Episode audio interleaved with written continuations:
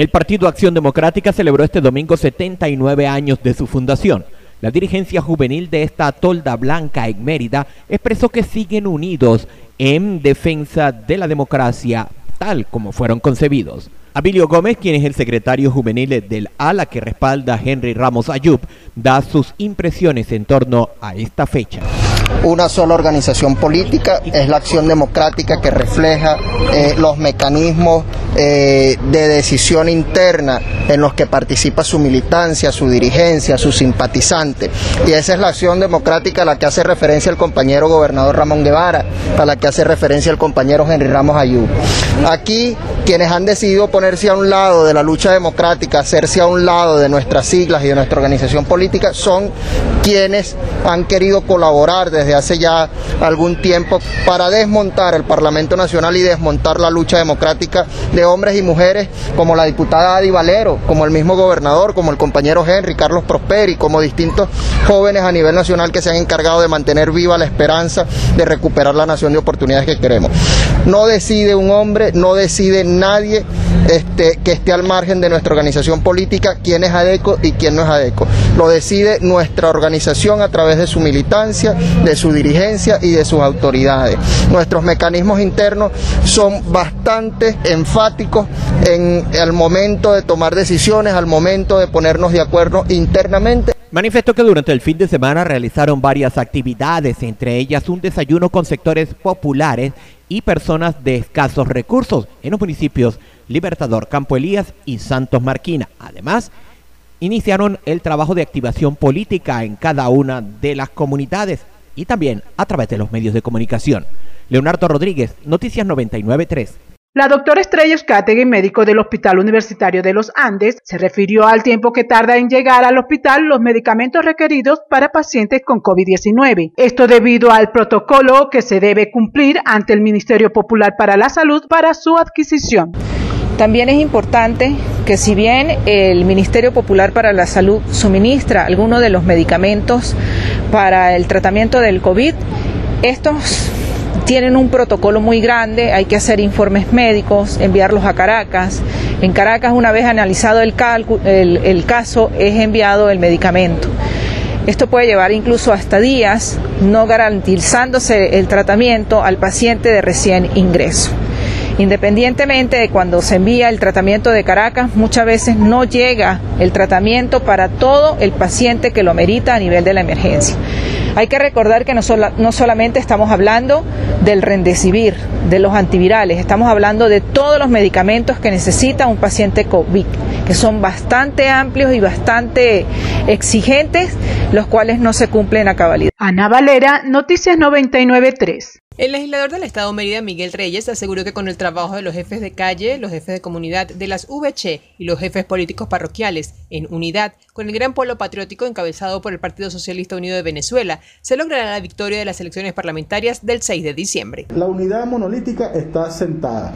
Estoy seguro de ello. No me queda la menor duda. A través de los mecanismos que por supuesto nos permite la pandemia. Sería irresponsable decir que vamos a hacer meeting, que vamos a estar en las calles, nosotros haciendo reuniones Sí, vamos a hacer el toque. El toque va a ser personal. Pero nosotros tenemos un mecanismo, y lo saben todos, yo no, aquí no estoy mintiendo. Tenemos un mecanismo desde el jefe de calle, de 60, 40, 50 calles de un sector, al jefe de comunidad, hasta el equipo político nacional o el, comando de campaña de Darío Vivas Nacional, que está alineado.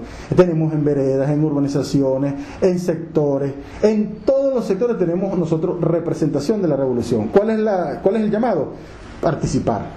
Nosotros tenemos allí para el revolucionario. Este mensaje es que tenemos una Asamblea Nacional que ya, ya fenece en pocos meses y que bueno, ustedes pudieron ver el accionar. Aquí tenemos la oportunidad no de poner una, una Asamblea Nacional roja rojita, es sencillamente que valore el accionar de la patria, que respete la soberanía y la independencia. Aquí no es que aquellos son tremendos malos, no, sencillamente es la voluntad que tiene usted, la oportunidad que tiene usted de castigar al que no trabajó y por supuesto premiar al que sí lo hizo. Y además también valorar a través de esta elección lo que ha sido el ejercicio de gobierno de la revolución. Reyes destacó que las elecciones del 6 de diciembre demostrarán el valor del pueblo venezolano al gobierno del presidente Nicolás Maduro. Narci Delgado, Noticias 993. Para las familias de las personas que murieron o que resultaron heridas en medio de las jornadas de protestas que se vivió la semana pasada, la alcaldesa de Bogotá, Claudia López, convocó para este domingo una jornada de perdón y reconciliación, mediante la cual se busca frenar la violencia que se ha vivido en la ciudad en los últimos días, producto de los abusos policiales que cobraron fuerza con el caso de Javier Ordóñez. Apreciamos mucho que el Gobierno Nacional y la Policía Nacional hayan reconocido y pedido perdón por la gravedad de los hechos a la familia de Javier Ordóñez. Pero la familia de Javier, la familia de Juliet, la familia de Freddy, la familia de Germán, la familia de Cristian, la familia de Angie Paola, la familia de Andrés Felipe, la familia de Julián Mauricio también están esperando. Hoy también pedimos perdón porque esos hechos ocurrieron pese a todos los esfuerzos y a las claras instrucciones impartidas desde la Alcaldía Mayor para que nunca se usen armas letales y de fuego en el manejo de protestas ciudadanas en nuestra ciudad. Más temprano, testigos aseguraron que la movilización avanzaba de manera pacífica hasta que policías del Escuadrón Móvil Antidisturbios, quienes se encontraban en San Diego, centro de Bogotá, agredieron a los manifestantes con gases lacrimógenas. La protesta continuó su rumbo con dirección a la Plaza Bolívar. Tras una semana de manifestaciones se han registrado las muertes de 13 personas, 10 civiles en Bogotá y 3 en Soacha al menos 200 nuevos civiles lesionados y 194 policías heridos. Desde Medellín, Colombia, Adelaine Urdaneta, Noticias 993.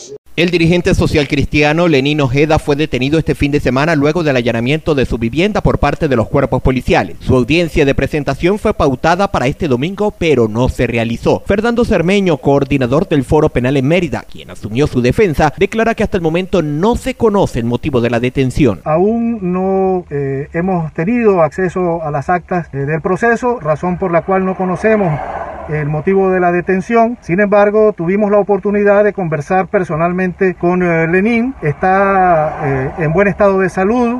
Eh, no ha sido golpeado ni tiene eh, problemas ah, para comer tampoco. Le han dejado eh, que se le suministren los familiares la alimentación debida. Declara que no es la primera vez que esto ocurre con Lenín Ojeda, ya que había sido detenido en los sucesos de 2017 y permaneció casi por dos años en los calabozos del Cuerpo de Investigaciones Científicas Penales y Criminalísticas. Lenín Ojeda es un ciudadano que sufre persecución por motivos de carácter político desde el año 2017. Tiene dos causas en su contra, exclusivamente por razones de carácter político. Ha sufrido ya detención arbitraria en otras oportunidades. Según la Fiscalía de Flagrancia del Circuito Judicial Penal de Penalidad, la audiencia de presentación quedó pautada para hoy lunes en el transcurso de la mañana. Leonardo Rodríguez, Noticias 993. Por petición de la Mesa de Movilidad y las líneas de transporte urbano, durante la semana de radicalización, la estación de servicio asignada al transporte público podrá atender 400 unidades. La información fue dada a conocer por el concejal del municipio Libertador, Leonel Matos. Probado lo que son 400 unidades semanales a gasoil, lo que quiere decir 80 unidades, que le vamos a colocar 80 litros eh, diarios. Por 5 días son 400 unidades que estarán rodando en nuestro municipio Libertador. Bueno, ya también por solicitud de nuestro pueblo, el que trabaja en los sectores prioritarios que tiene que moverse durante la semana radical, ya vamos nuevamente a retomar para que tengamos el servicio de transporte y así cumplir pues eh, con el mínimo de movilidad y con este sector que es priorizado por el presidente Nicolás Maduro. De esta manera, señaló Matos, el sector transporte, uno de los sectores prioritarios, serán atendidos. Asimismo, espera que en la semana radical de la cuarentena social haya una mínima movilidad en el municipio Libertador. Narci Delgado, Noticias 993.